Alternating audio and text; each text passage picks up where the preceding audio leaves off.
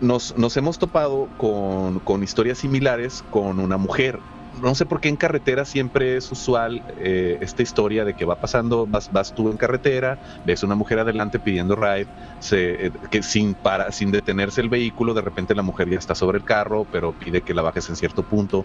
Esta historia es muy parecida, ¿no? La de, la de Carlitos, terrible, dolorosa, porque sí como que cuando es un niño, pues eh, se siente como, como más, más impresión, ¿no?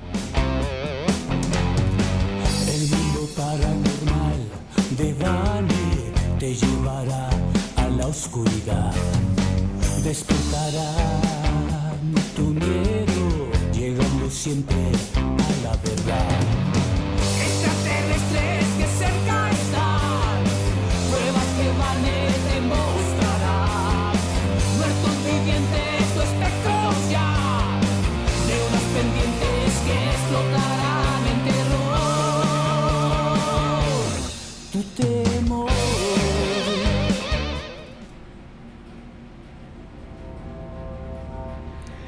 buenas tardes, buenas noches, donde quiera que tú te encuentres. Yo soy Vane y quiero invitarte a que te quedes con nosotros los siguientes 60 minutos para juntos atravesar una puerta hacia un mundo de lo desconocido.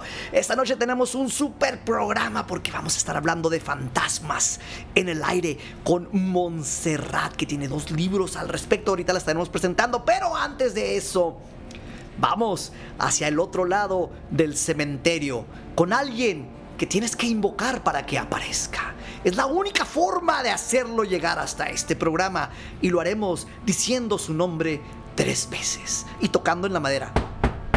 Así que decimos, René Paino. René Paino. René Paino, ¿estás ahí? Malas noches, Vane. Buenas noches público del mundo paranormal de Bane. Oye, no, que, eh, eh, voy a causar, voy a causarle miedo a alguien. O, imagínate que esté yo en mi casa así de repente a gusto, pues, no sé, viendo la tele, y de repente me desaparezco de mi casa y me aparezco en la casa de alguien que me que dijo mi nombre tres veces a las 12 de la noche. ¿Dónde estoy? ¿Qué estoy haciendo aquí? Regrésame a mi casa. Bueno, pues muy buenas noches a todos. Bienvenidos a esta emisión del Mundo Paranormal de Bane, donde les tenemos una cosa. Hoy los fantasmas no están en la Tierra, Bane. Hoy los fantasmas no están en Marte. Hoy los fantasmas están? en los cielos. Oh my prepárense, prepárense. Y la advertencia de siempre, si es usted de un sistema nervioso sensible, pues agárrense su almohadita, su persona, abrácense de quien sea. Si están en la cama, suban los pies, no los, no los bajen porque pudiera llegar un fantasma de los, de los aires y les puede jalar las patrullas. Pues hoy, maravilloso programa, no se despeguen, va a estar bueno. Así es, tenemos muchísimo de qué hablar esta noche, así que hay que darle celeridad a esto, René. ¿Y qué te parece si nos vamos a una de las cosas más importantes que hacemos? En nuestra vida. vamos, En nuestra vida tan cotidiana que tenemos. De, hecho, hablando de, Vamos a mandar un mensaje, eh, un, saludo a, Richie. Dice que está ah, excelente. Ah, perfecto. un saludo, Richie, un abrazo. Un abrazo eh, sincero, de corazón, ya sabes. Así es, así es. Y pues, bueno, estábamos diciendo de, de, una labor que tenemos bien importante, René, que es de mantener a nuestro público bien informado. bien informado. Sí, eh, eh, adelante. sí, entonces eh, yo siento que es nuestro deber, es nuestra obligación traerles siempre las noticias más frescas en las noticias paranormales. Paranormales.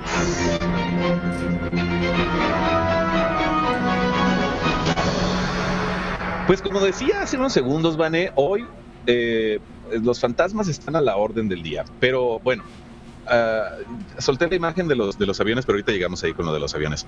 Resulta de que en Michigan, una funeraria eh, se llevó el susto de su vida porque iban a, iban a enterrar a una mujer que no estaba muerta. Una mujer de 20 años que había sido declarada muerta la madrugada del domingo. Creo que te saltaste al, al, final de la noticia. Te la spoileaste tú solo. Hoy no fui yo, ¿eh? ¿Por qué, Vané? Porque te saltaste que no estaba muerta. Entonces, están ah. enterrando. Ah, ya. no estaba muerta. Andaba Pero es que tampoco parranda. andaba de parranda. Ahorita te cuento la historia. Es que déjate cuento la historia. Después se fue de parranda. Una mujer de 20 años que había sido declarada muerta la madrugada del domingo en Southfield, Michigan, después de un ataque cardíaco, fue llevada a una funeraria de Detroit donde el personal descubrió que de hecho todavía estaba muy viva. Los funcionarios de Southfield intentaron aclarar el error más tarde esa misma noche en un anuncio que fue enviado en nombre del jefe de bomberos de la ciudad con un asunto inusual y discreto que decía declaración de muerte errónea, hazme el favor. ¿What? Según el departamento de bomberos de Southfield, que no reveló el nombre de la víctima, los paramédicos respondieron a una llamada al 911 con el mensaje, una mujer no respira. Le realizaron reanimación cardiopulmonar y trataron de reanimarla, pero después de 30 minutos concluyeron que probablemente ya no estaba viva. Los paramédicos se comunicaron con la oficina del médico forense del condado de Oakland, que la declaró muerta. El cuerpo fue entregado a su familia para que hiciera los arreglos del funeral. ¿Te imaginas qué terrible?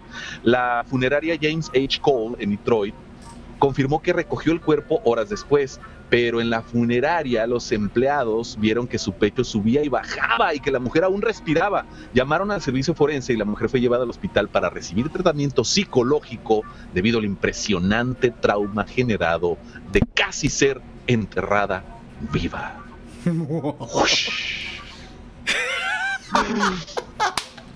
Te dije que le iba a hacer en vivo, Vane. Ay, a ver, efectos especiales. el cambio de el cambio de nota. Tengo otra nota, tengo otra nota, que esta tiene que tiene todo que ver con, con el tema del, del programa de hoy, con nuestra invitada. Un piloto de un F-16 de la Fuerza Aérea de Estados Unidos acaba de luchar contra la inteligencia artificial en cinco combates aéreos simulados y la máquina salió victoriosa en cada uno de todos los combates. Bueno, aquí la, la cuestión es que el hombre siempre está peleando contra las máquinas, contra la, inteligencia artificial, pero la inteligencia artificial cada vez supera la capacidad del ser humano.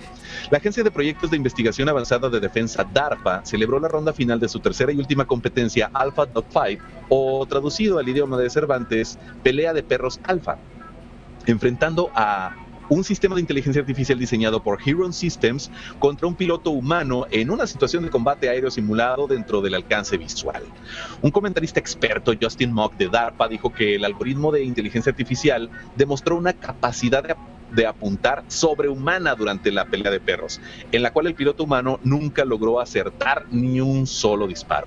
Breaking Defense categorizó el enfrentamiento simulado como un escenario de combate uno a uno en el que combatientes dispararon armas hacia adelante en pelea de perros clásica al estilo de la Segunda Guerra Mundial, lo que indica que si bien la inteligencia artificial está, está progresando rápidamente, aún se requiere más trabajo antes de aplicarlo a las condiciones reales de la guerra. Independientemente de que el logro haya sido una simulación, el desarrollo de la inteligencia artificial aún está en proceso, pero según Breaking Defense, esta esta inteligencia artificial aprendió demasiado rápido, obteniendo aproximadamente 12 años de experiencias en el transcurso de 4 mil millones de simulaciones. Alpha Dogfight tiene como objetivo hacer avanzar el programa Air Combat Evolution o ACE, como se le conoce, de la empresa DARPA, el cual está diseñado para lograr lo más pronto posible tener aviones no tripulados peleando férreas batallas en las alturas, pero todo desde la comodidad de una silla de oficina. De un gamer. Eso es todo en las eso es todo en las noticias paranormales. Quiero, quiero, quiero opinar, sí, seguimos con esa musiquita, está, está interesante, René. Seguimos en el noticiero, en el momento. Ya, ya nos vamos a, a, comer un minuto rápido de la invitada, pero, pero, ahí te va.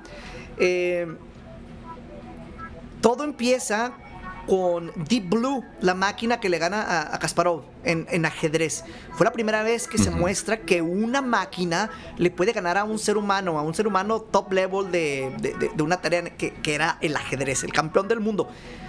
Entonces, de, desde ahí han pasado ya algunos años y está avanzando a que ya la, la inteligencia artificial no nada más pueda jugar ajedrez, puede volar un, un avión de guerra y ganarle a un ser humano, así como le ganaron el ajedrez.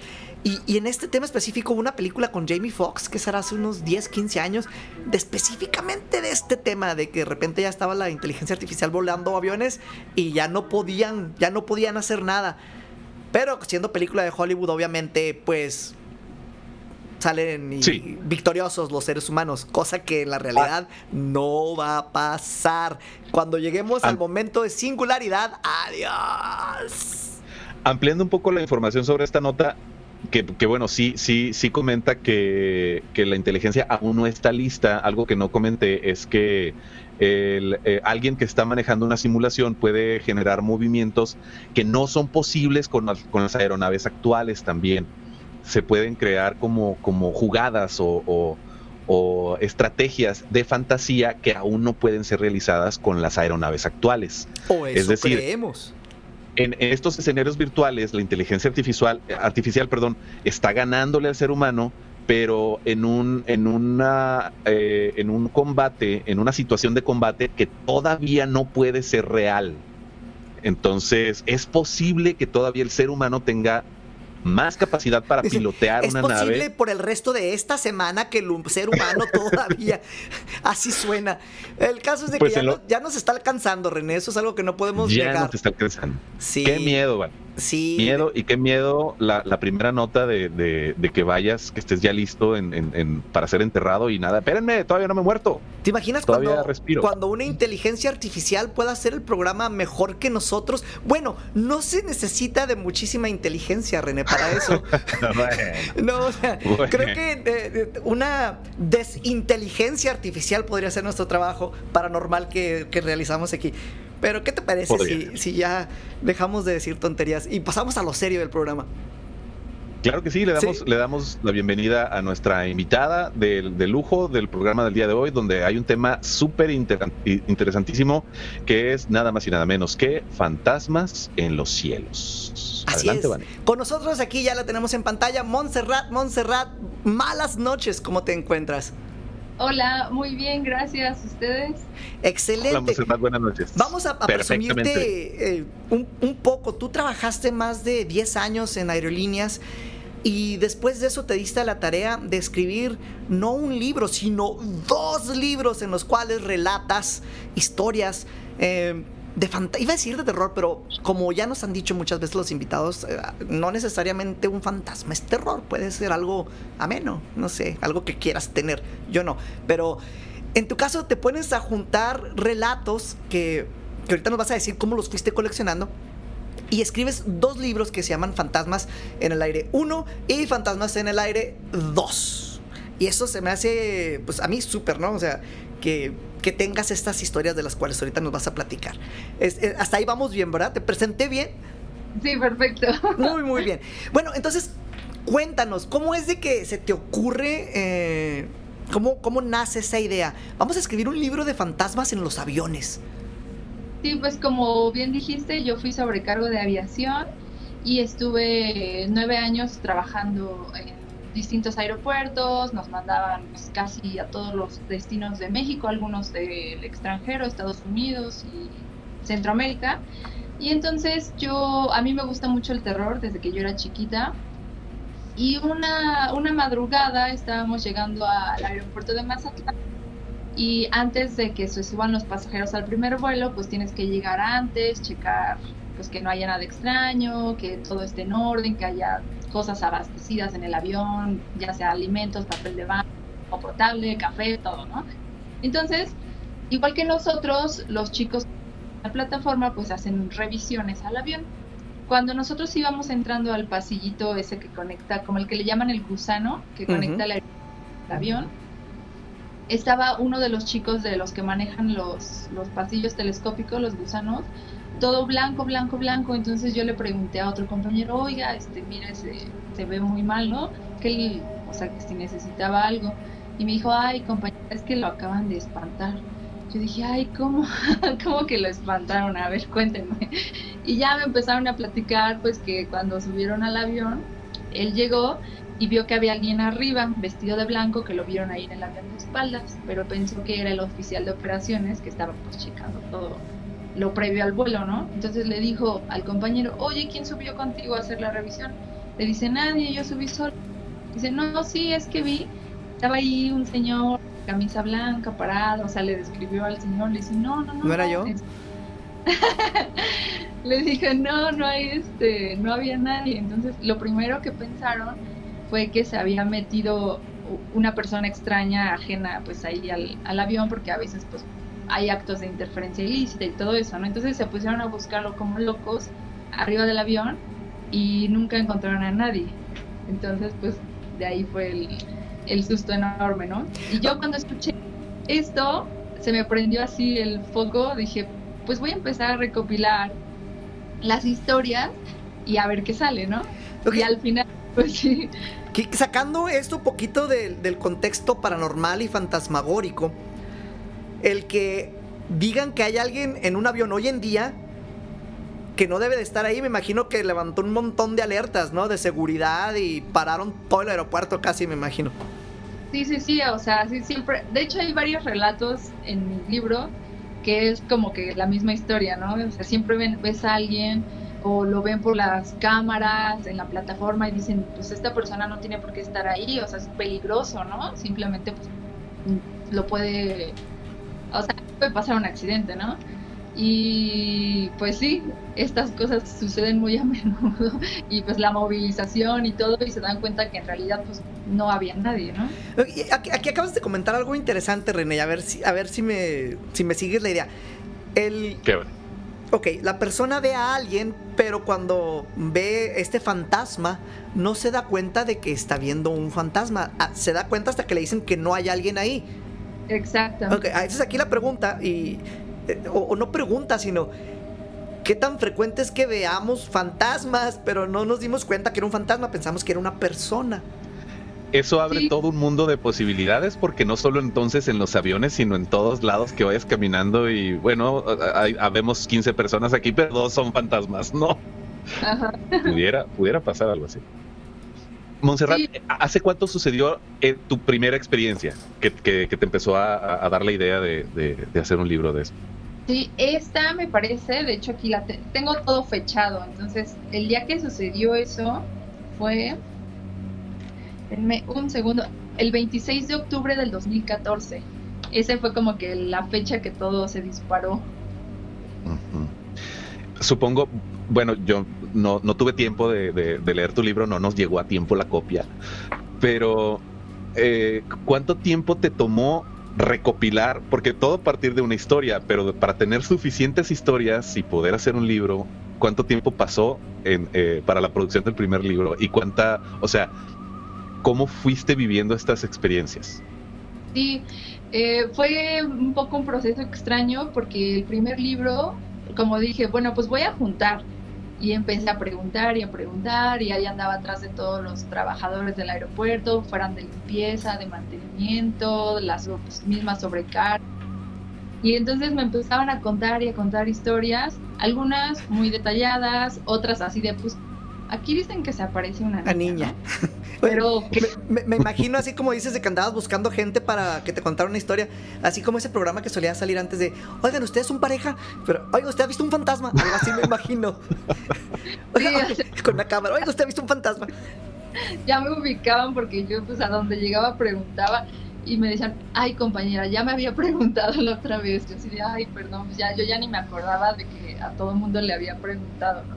Y entonces cuando tenía ya 50 historias que en realidad pues fueran muy concisas, que tuvieran este, muchos detalles y que se pudieran como eh, corroborar un poquito y todo esto, dije, bueno, ya, aquí voy a parar. Fue cuando hice el corte de esas 50 historias y empecé a ver, el, mi libro es un libro independiente, entonces eh, yo empecé a experimentar con todo el proceso porque no tengo editorial y fui a preguntar a las imprentas, eh, empecé como que a investigar todo, fuimos a tomar la foto de la portada, me ayudó mi esposo, mi hijo, a un lugar este que hay un avión abandonado en un aeropuerto. Y así pues todo fue como muy poco a poco y en nueve meses tuve ya mi libro. Eso sí, me apuré mucho a juntar historias porque, como les digo, yo andaba atrás de todo el mundo y las junté súper rápido. Y ya después en el proceso de la impresión y todo eso, pues no fue como que mm, mucho tiempo hasta eso. Me fue bien. De, Oye, Montserrat. Adelante, René. Sí. No, tú vas, vas, vas, vas, vas. Ok, de, algo que a mí me cae bien gordo que me pregunten, pero te voy a, te voy a hacer la pregunta. y vamos a enfocarnos en el primer libro. Hay una historia que para ti es la más impactante, la más fuerte. Cuéntanos cuál es. Sí, de hecho esta historia, eh, la más, más impactante es una que se llama Carlitos y o sea, cuando te cuentan las cosas como que te das cuenta, ¿no? Entonces, la vez que el compañero me contó esta historia, yo veía como él tenía miedo simplemente de volverla como que a revivir y de volvérmela a contar lo que a él le había pasado. O sea, él estaba aterrado cuando me la contó. Y es una de las que más, más, más me han impactado. Y no sé si quieren que se las lea, pues también aquí la tengo. Sí, Sí, adelante. Pero antes de que, de que empieces en lo que la preparas, quiero mandarle un saludazo y un abrazo a toda la gente de Hermosillo, Sonora, que nos está escuchando a través de la 977, que se pueden comunicar con nosotros a través de WhatsApp, nos pueden mandar mensaje o se pueden meter a la transmisión también en vivo en este momento en Facebook y nos pueden escribir ahí en el chat, pero principalmente nos pueden mandar mensajitos tanto al teléfono de la 977 al, al, al WhatsApp como al de nosotros al 656-414-1385. Y ahora vamos con la impactante historia que nos va a relatar Montserrat. Esta historia se llama Carlitos y fue recopilada el 11 de marzo del 2015. Eran las 7 de la noche en el aeropuerto de Aguascalientes y ya estaba un poco oscuro. Las nubes se veían azul marino y a punto de caer la noche, un compañero de la estación me contó lo que él vivió hace apenas 20 días.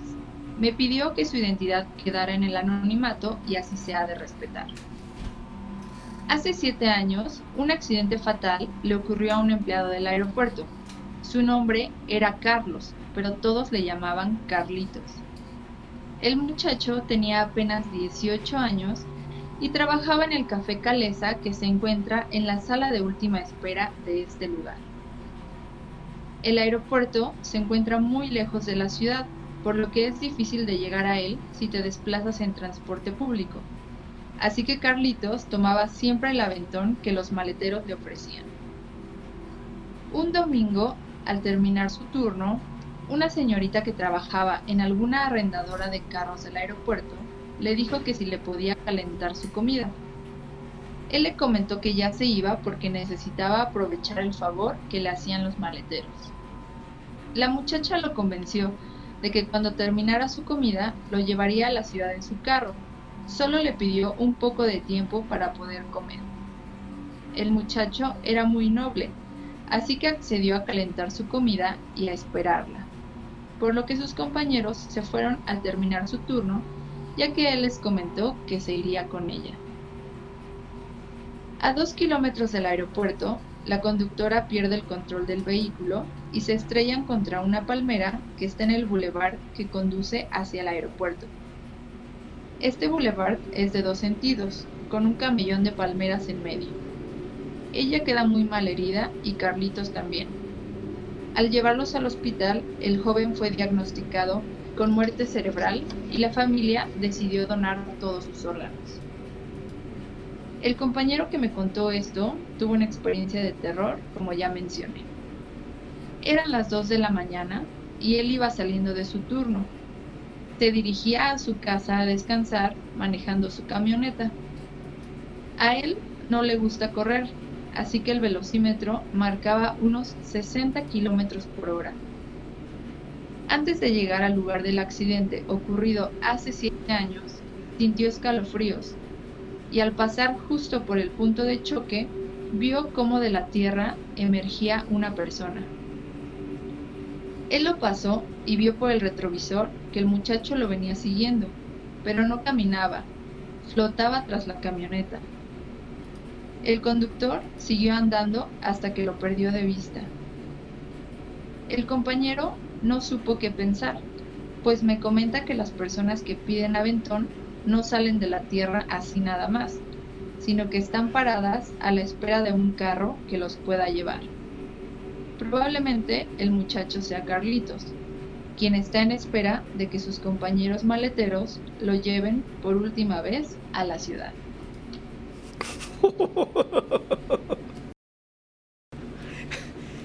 ¡Qué miedo! ¡Qué miedo! imagínate que, te pase así, que, que tu alma se quede atorada en algo que no se dé cuenta y que esté esperando irse a su casa, al trabajo, a la escuela, a donde vayas regularmente, que te quedes en, esa mentalidad. Sí, y cuando me lo cuando me lo contó el compañero sí estaba así como muy muy de terror y por eso me gusta mucho esta historia porque se me hace que es así súper impactante. Creo que es la que más me impactó de todas del libro número uno.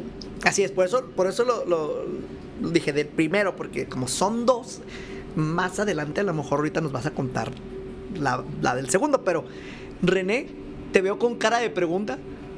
Con cara de duda, sí.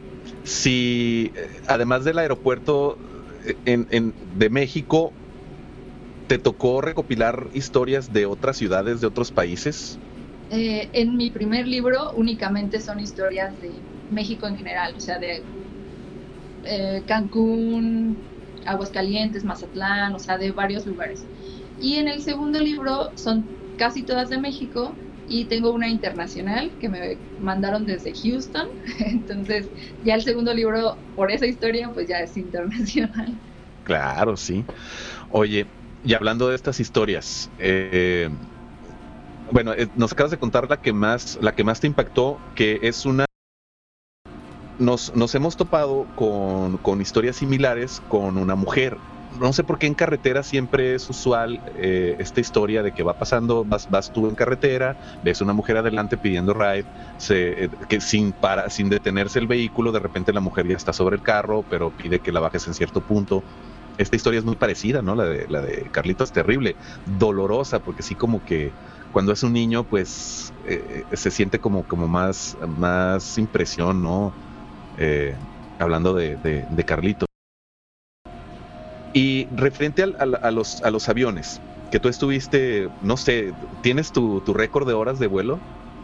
No, no tengo así como en total, pero más o menos al mes hacía como 90 horas de vuelo. ¿Durante cuántos años? nueve años. Entonces, algún día sería bueno sacar así como un estimado más o menos. Como 8100 horas, así a grosso modo. Sí, más o A menos. ver, esta es, esta es, rap- esta es fácil. Hacías 90 horas al mes por Sí, 12, Ah, por 9, 9720 horas. Casi 10.000 casi 10.000 horas. Ah, Andaba yo cerca con, con- Sí. con mi cálculo. Son muchísimas horas. sí. ¿Te tocó a ti reconocer algún fantasma? O sea, verlo y decir, estoy viendo un fantasma, este va para el libro. No directamente, pero una vez me pasó algo extraño. Yo tenía muy poquito que había entrado a, a aviación, tenía como seis meses y Sí. esa, esa ocasión me mandaron a un avión que era de una sola sobrecargo, o sea, tú ibas solita con 50 personas.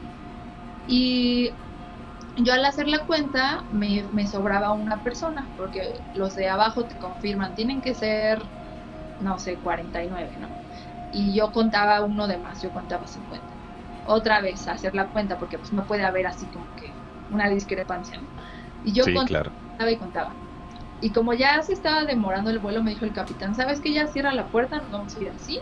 Este, seguro hay algo mal por ahí, ¿no? Ya, nos fuimos. Y yo pues también estaba súper nerviosa y que no me salía la cuenta y todo esto. Y luego yo iba yo sola, pues ya. Y cuando empecé a recopilar las historias para el libro, me contaron precisamente una, igual así, que le sobraba un pasajero.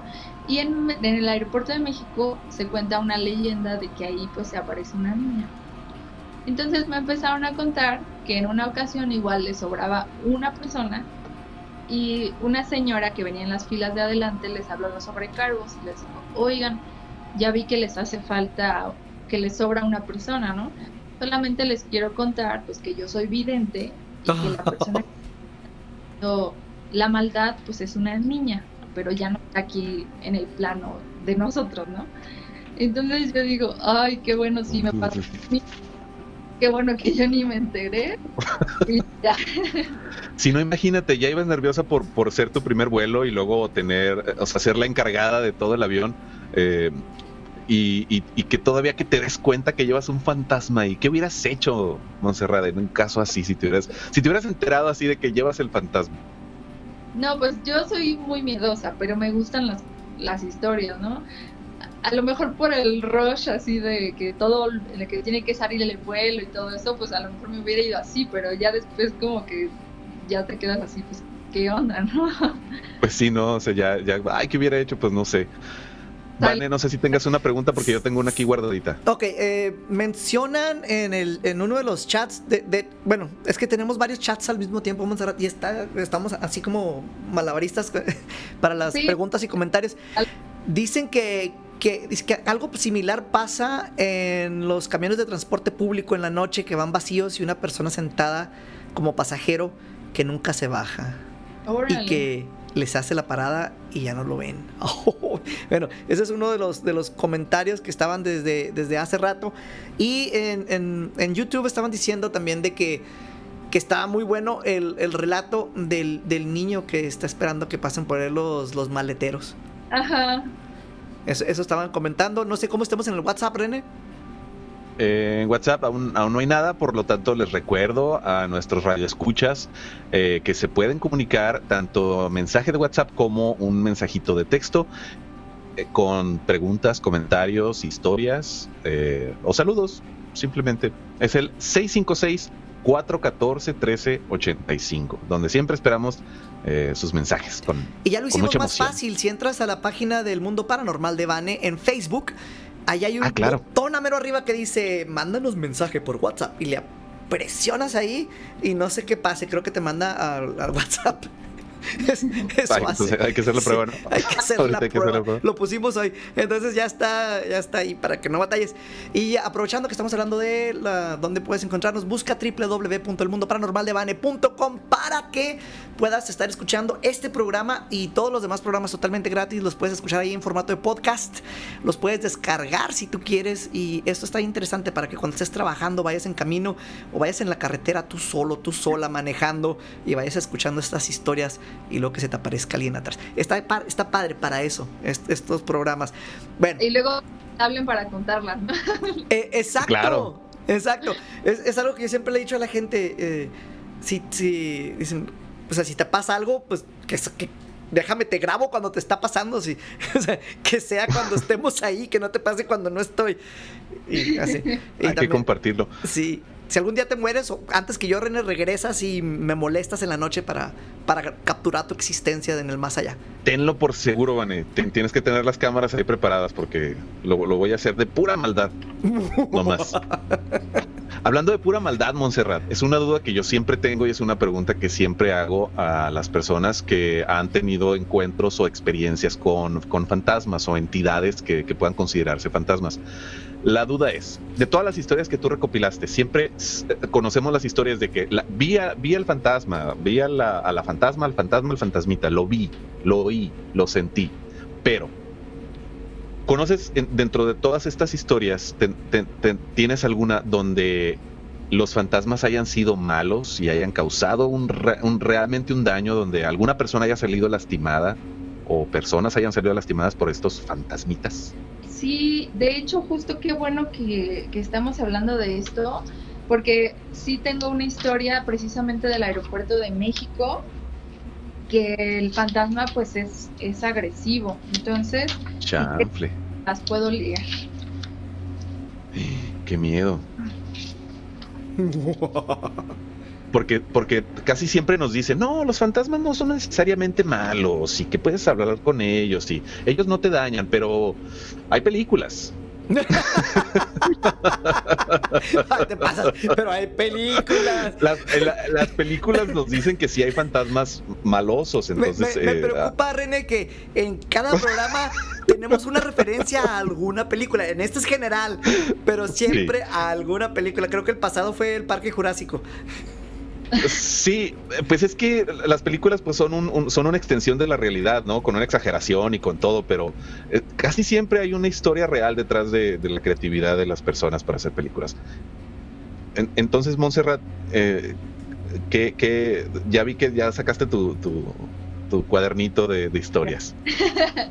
Aquí la tengo, ya la tengo lista y esta historia, eh, como les digo, pasó en México y se llama La sobrecargo que se suicidó. Esta historia recopilada el día 4 de octubre del 2018. Hace unos meses, AYCB me escribió a Fantasmas del Aire pues quería contarme una vivencia personal muy fuerte que tuvo. Después de un tiempo pudimos platicar por teléfono y justo ayer me dijo lo siguiente. Me explicó que estuvo trabajando como supervisora de las empresas de seguridad en la Terminal 1 del Aeropuerto Internacional de la Ciudad de México.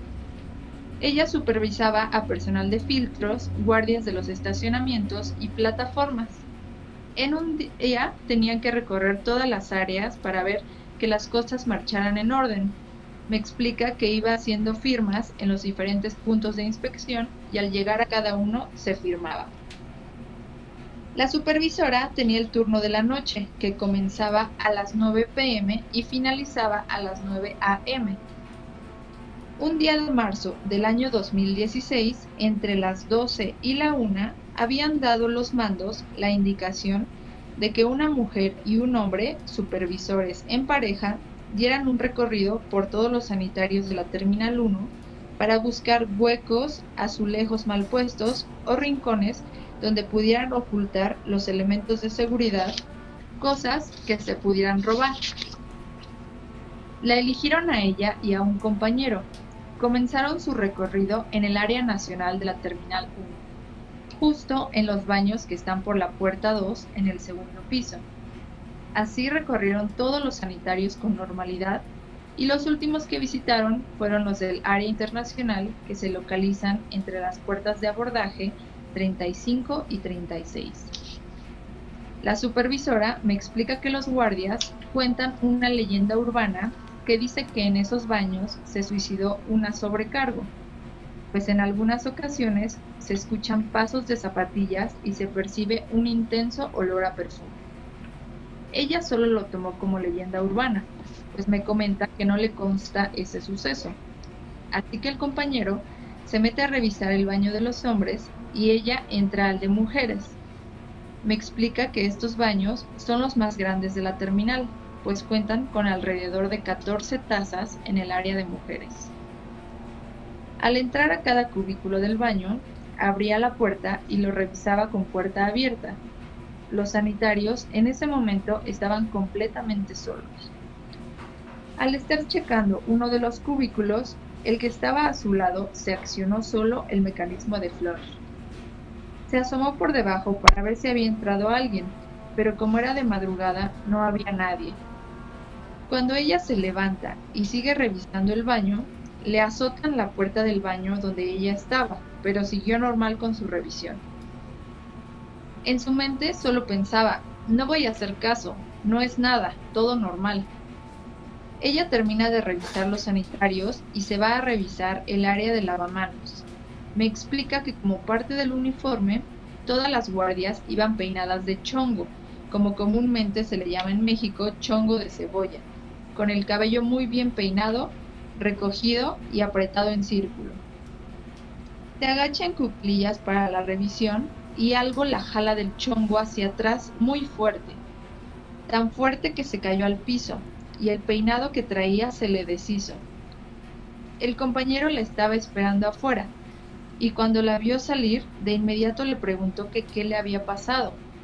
Ella le explicó lo sucedido, pero en ese lugar no había nadie más. Después de este suceso, se fueron los dos de regreso. Ella me explica que sentía algo raro en el baño, además de que fueron varios factores encadenados. Un breve tiempo después, renunció a su empleo ahí.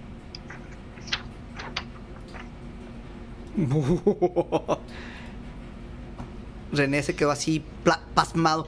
Eh, interesante también la, historia, Montserrat.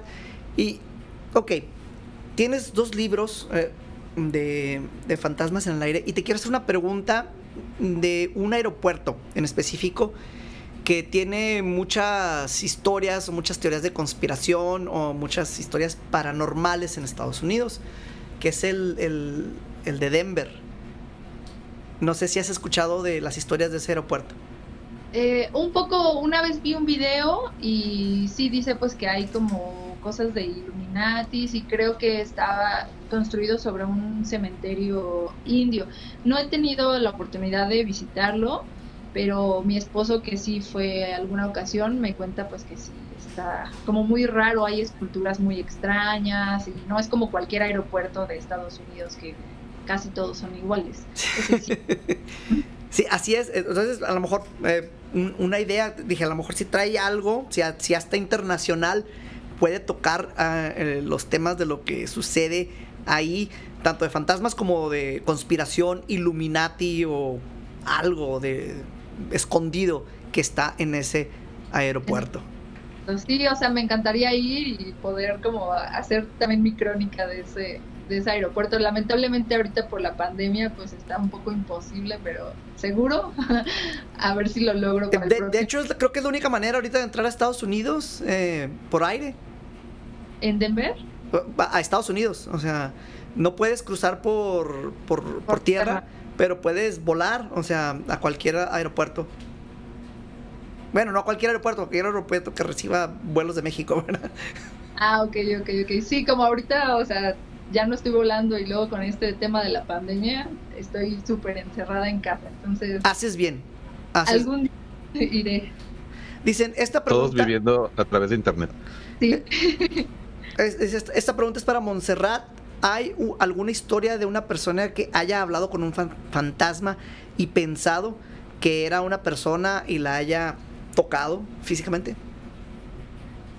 No, tocado no, pero tengo una historia que trata sobre esto mismo que me están preguntando. Si quieren, se las puedo contar también. Sí, pero antes de que nos la cuentes, Montserrat, a mí me interesa mucho saber dónde podemos encontrar tus libros, si los podemos pedir en línea o si están en alguna librería, eh, en qué ciudades de México lo podemos encontrar y buscar y encontrar, o cómo lo podemos obtener. Sí, eh, ahorita por la pandemia lo estoy vendiendo súper fácil por PDF, entonces también ah, solamente se envía por correo electrónico y pues ya a donde quiera que estén llega. También los tengo en formato físico y los puedo mandar por correos de México, igual les llegan a todos lados donde, donde gusten. Y también en Ciudad de México lo tengo a la venta en dos puntos de venta. Uno es una cafetería por el aeropuerto y el otro es en Tlalpan, en Calzada de Tlalpan, que es una avenida pues muy conocida de aquí de la ciudad. Son los puntos que tengo al momento. Ok, ahorita antes de que termine el programa, nos das ah, la dirección de correo electrónico o la página donde podemos solicitar el PDF. y, los precios. ¿Cuánto cuesta cada? Ajá. ¿Qué se necesita para hacer un libro electrónico? Perdón. O sea, porque uno es el PDF y otro es el electrónico que le puedes ir dando vuelta a la hoja. Ah, no sé, yo los tengo en PDF y los mando por correo. Por pero, correo, ok. Ajá, he visto también que los venden en Kindle y creo que ese es el que le das, vas dando vuelta, pero Ajá. por el momento ahorita evolucionamos solo a PDF por tema de la pandemia, pero sí me gusta, bueno, también a, los que lo leen me dicen, ay, es que a mí me gustan mucho los libros en físico y hasta se los mando autografiados y toda la cosa, entonces... Ay, qué padre. ¿Tú qué prefieres, René? Yo lo prefiero físico. Honestamente, el, libro electrónico es, es una superventaja, ¿no? Porque pues puedes almacenar todos los que tú quieras y, además puedes ampliar la letra, ¿verdad? Para los que ya se nos está acabando la vista, puedes hacer la letra un poquito más grande y, disfrutarlo mejor. pero hay, hay gente que, yo honestamente valoro la información contenida en el libro, no me voy tanto por la cuestión física, pero siempre sí tener el libro en la mano es como que más padre, ¿no? Se siente mejor. Eh, el, papel, no sé. Habrá mucha gente que esté de acuerdo conmigo. Yo también soy de la idea, pero ya hay muchas personas ahorita que también dicen, bueno, ¿y dónde voy a poner tanta, tantos libros y todo? Mismo por la distancia, por la pandemia, por lo que sea, es súper fácil, ya lo mando por, por correo electrónico y llega al instante, casi, casi. Sí, así es. Yo, sí, bueno. yo sí me inclino por lo electrónico, perdón la interrupción, pero yo sí me inclino un poquito hacia lo electrónico desde hace tiempo, porque antes tenía que tener una lámpara a un lado de la cama con una luz y luego estar así leyendo como así, luego con los lentes y, estarle dando la luz y e, es, molesto porque en, mi caso es cuando ya me voy a dormir que cojeas algo. Y en electrónico se me hace mucho más sencillo porque está, lo puedes poner con, con el back negro, con letras claras y padrísimo, o sea, no, no, no batallas. Bueno, en mi caso, yo, para mí. Sí, hay, pues, de todo. que tengo ahorita la versión flexible. ajá, es lo bueno que cubres ambos campos, entonces no hay problema con eso. Eh, el chiste es distribuirlo. ¿Se puede preguntar el precio? ¿Cuánto, cuánto sale el físico? ¿Cuánto sale el PDF? El PDF cuesta 100 pesos cualquiera de los dos y en físico cuesta 130 el 1 y el 2 cuesta 150. Y creo que ni siquiera les he enseñado mis libros yo. A ver. Este vimos es el las, uno vimos las, las portadas, vimos las fotos de las portadas. ¡Qué bonito! y este es el 2. ¡Qué bonito Sí. diseño! ¿No tienes un paquete por si compran los dos? Eh, sí, les puedo mandar también los dos sin problema. Ah, Ok. Y este es el las contraportadas. Bueno, pues ahí lo tienen, ahí lo tienen amigos, eh, todo el auditorio del mundo paranormal de Banner, pues muy recomendado este libro y pues listos, listos para la historia que nos vas a contar. Ok, Dicen, perfecto. antes de, de la historia, perdón, dicen, están geniales las historias, felicidades a, a Monse por sus Gracias. libros, los conseguiré y a Vane le felicito por su programa, saludos de Juárez, que nos siga leyendo historias, qué padre, entonces, adelante. Vamos. Adelante. Se llama 99 pasajeros y fue recopilada el 7 de octubre del 2019. Cuando piensas en un vuelo, lo primero que se te viene a la mente son las sobrecargos, chicas preparadas para cualquier emergencia, que tienen que ser lindas y cálidas, hermosos seres que sin que te des cuenta velan por tu seguridad desde que pones un pie en el avión hasta que te bajas. Esta vez es el turno de una de ellas, la sobrecargo Carla Portilla, quien amablemente me ha compartido esta experiencia que vivió el 27 de octubre del 2017 mientras cubría la ruta Tijuana-México con escala en León y que a continuación transcribo. El vuelo fue tecolote. Estos son los vuelos que se hacen en las madrugadas. Iba el avión completamente lleno, con 99 pasajeros. Terminamos de dar el servicio, apagamos las luces y mi compañera y yo estábamos en el gali de atrás platicando. El gali es la cocina del avión. Ah, ok. Yo estaba sentada en el asiento de sobrecargos que da hacia la cabina de pasajeros y mi compañera estaba sentada de espaldas a la cabina de pasajeros en la siguiente estación. En eso se para una señora que va a entrar al baño. Yo le abro la puerta, la cierra y escuchamos cómo se cerró. Asimismo, se iluminó el indicador de que el baño estaba ocupado. Seguimos platicando y la gente se empezó a parar al sanitario, pero la señora ya se había tardado. Entonces empezamos a mandar a los pasajeros al baño de adelante para que no se aglomeraran tanto. Pasó más tiempo, tal vez unos 10 minutos, y la señora seguía en el baño. Entonces me paré. Empecé a tocarle y le pregunté si necesitaba algo o ayuda, pues realmente cuando pasan este tipo de cosas es más que nada para ver si está bien, si le pasó algo, si no se desmayó, y no nos contestaba ni a mí ni a mi compañera. Seguimos insistiendo dos veces más y a la tercera fue que le dije, Señora, soy Carla Portilla, soy sobrecargo, voy a tener que abrir. Por fuera, nosotras tenemos un seguro para abrir los baños. Al momento que desaseguro y abro, no había nadie. No estaba la señora. En efecto estaba cerrado y no había nadie. Fue un momento de, híjole, sentí un escalofrío horrible en el cuerpo porque yo le abrí la puerta. Volteo a ver a mi compañera y le dije, es que no hay nadie. ¿Cómo que no hay nadie? dice ella. La otra sobrecargo abre la puerta y dice, pasó en medio de nosotras. Y sí, estábamos platicando y la señora pasó en medio. Yo le abrí la puerta para que entrara. Prendimos luces y empezamos a contar a los pasajeros, dando la cuenta 98. No, es que no. Y otra vez, contamos fácil como unas cuatro o cinco veces a los pasajeros. 98. En el asiento vacío al lado venía un muchacho. Entonces le preguntamos, disculpe, la señora que venía aquí al lado. No, señorita, es que no venía ninguna señora. No, sí, es que venía una señora aquí al lado. No, no venía nadie. Bueno, hablamos con el piloto a cabina y le preguntamos, capitán, ¿cuántos pasajeros totales les dimos? A lo que ellos contestaron, 99. ¿Por qué? ¿Qué pasó? Pues ya le explicamos todo esto y él estaba que no se la creía. De verdad estaba así de, no puede ser. Nos preguntó si habíamos contado bien, a lo que respondimos que sí. En la lista de pasajeros venían 99. En serio, nosotras contamos en tierra y no había ningún asiento vacío, ni uno. Ya no quisimos siquiera estar atrás. Prendimos las luces, no queríamos tenerlas apagadas. Y yo recuerdo mucho a la señora, una persona ya grande, de unos 60 o 70 años por mucho.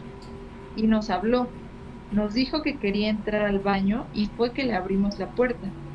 No sé cómo poderte explicar el hecho de decir que la puerta estaba cerrada y asegurada. Primero que nada, que yo se la abrí. Pasó en medio de nosotras. Escuchamos cómo cerró. Contamos 99 pasajeros y que al final fueran 98 y la señora no apareció. Entonces, esta es la historia. Chan, chan, chan. E- ese suena así como el niño del valero que algo hay que hay que ya pronto contar esa historia, René. O- El o- niño del o- o yo valero. lo he visto por como colocaste tu, pante- tu pantalla, pero eh, imagínate. Cada vez eh, eh, es el niño que, que va al baño del, del, del- del estudio de René. hay, hay, hay muchas historias de fantasmas que hacen un ruidito en particular. Y aquí, bueno, luego platicamos de eso. Luego platicamos, pero imagínate, ok, estás en un avión y alguien se mete al baño y dijeron en el chat, ah, dijo un secreto que, que no debieron, que no debíamos de saber, que pueden abrir las puertas desde afuera.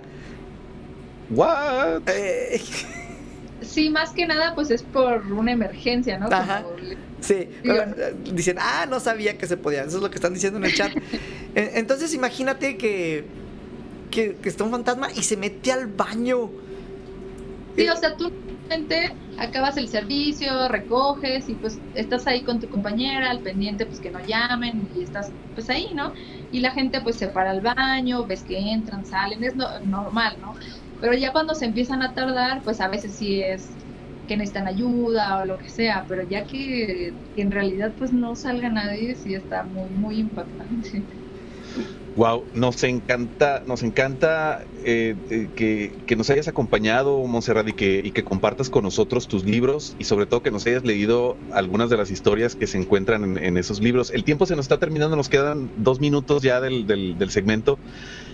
Y pues bueno, hay que aprovechar, creo que ya dijimos gran parte, bueno, tú dijiste gran parte de la información de dónde conseguir el libro, pero ahora sí más eh, formalmente, no sé si nos puedas dar la, eh, el correo electrónico a donde hay que pedirlo y la, la cuenta donde hay que pagar o de qué manera, si aceptas PayPal, si aceptas tarjetas, en fin. Y ¿Cómo, se que, puede cua- conseguir? que cuánto por los dos libros estaban preguntando ahorita en el chat.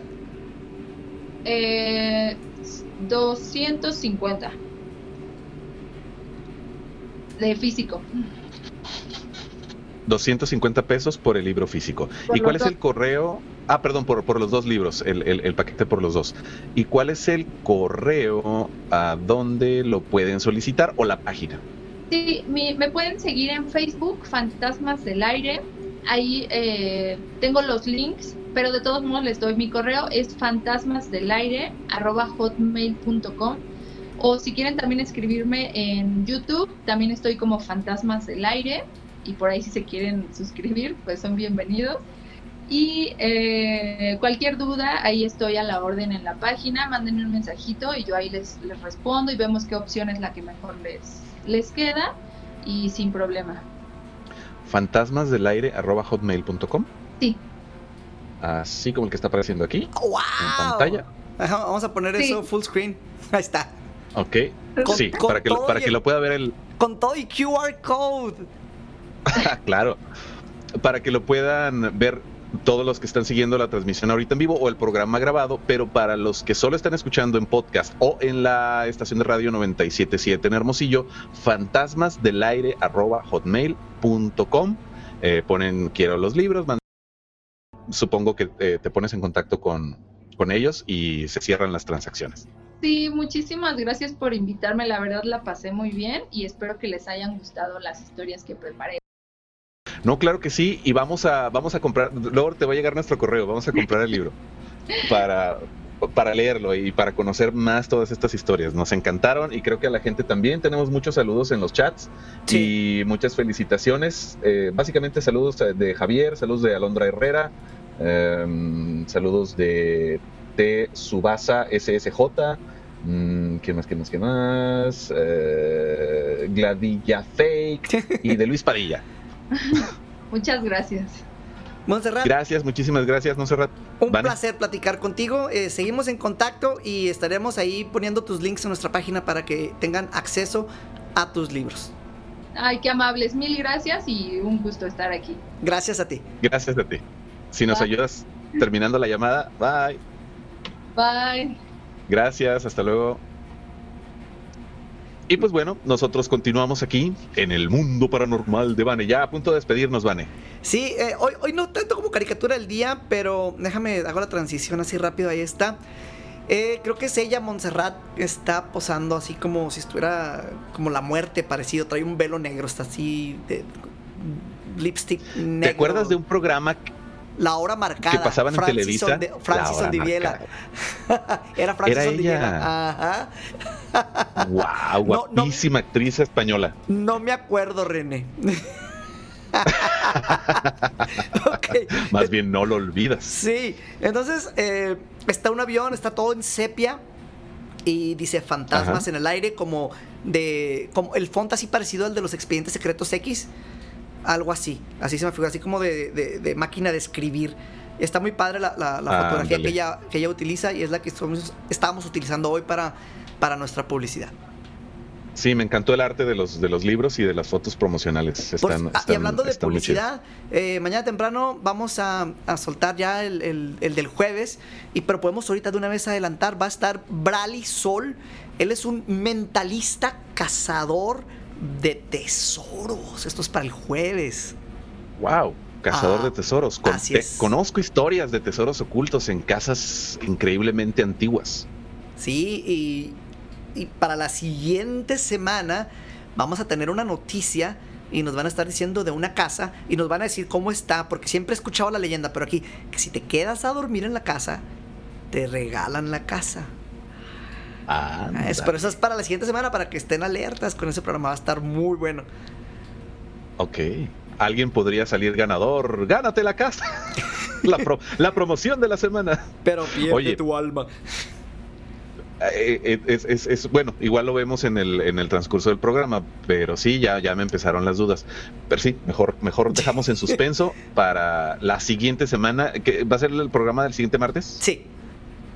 Ok, no se lo pierdan amigos el programa del siguiente martes. Pues bueno, el tiempo se nos ha terminado. Yo siempre me tengo que despedir rapidísimo. Gracias por eh, el favor de su atención. Sintonícenos el jueves a la misma hora por los mismos canales, por las mismas plataformas, si todos los factores se, unen y lo permiten.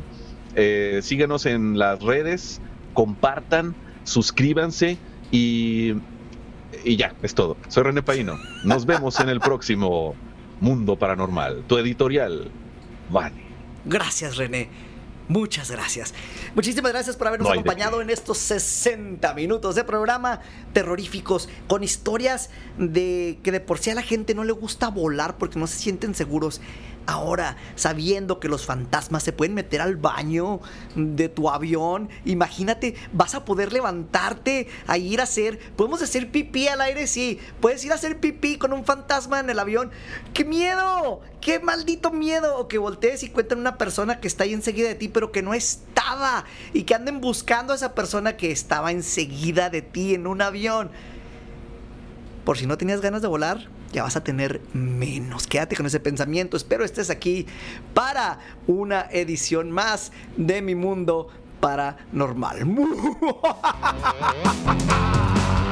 mundo paranormal de Bani te llevará a la oscuridad. Despertará tu miedo, llegando siempre a la verdad.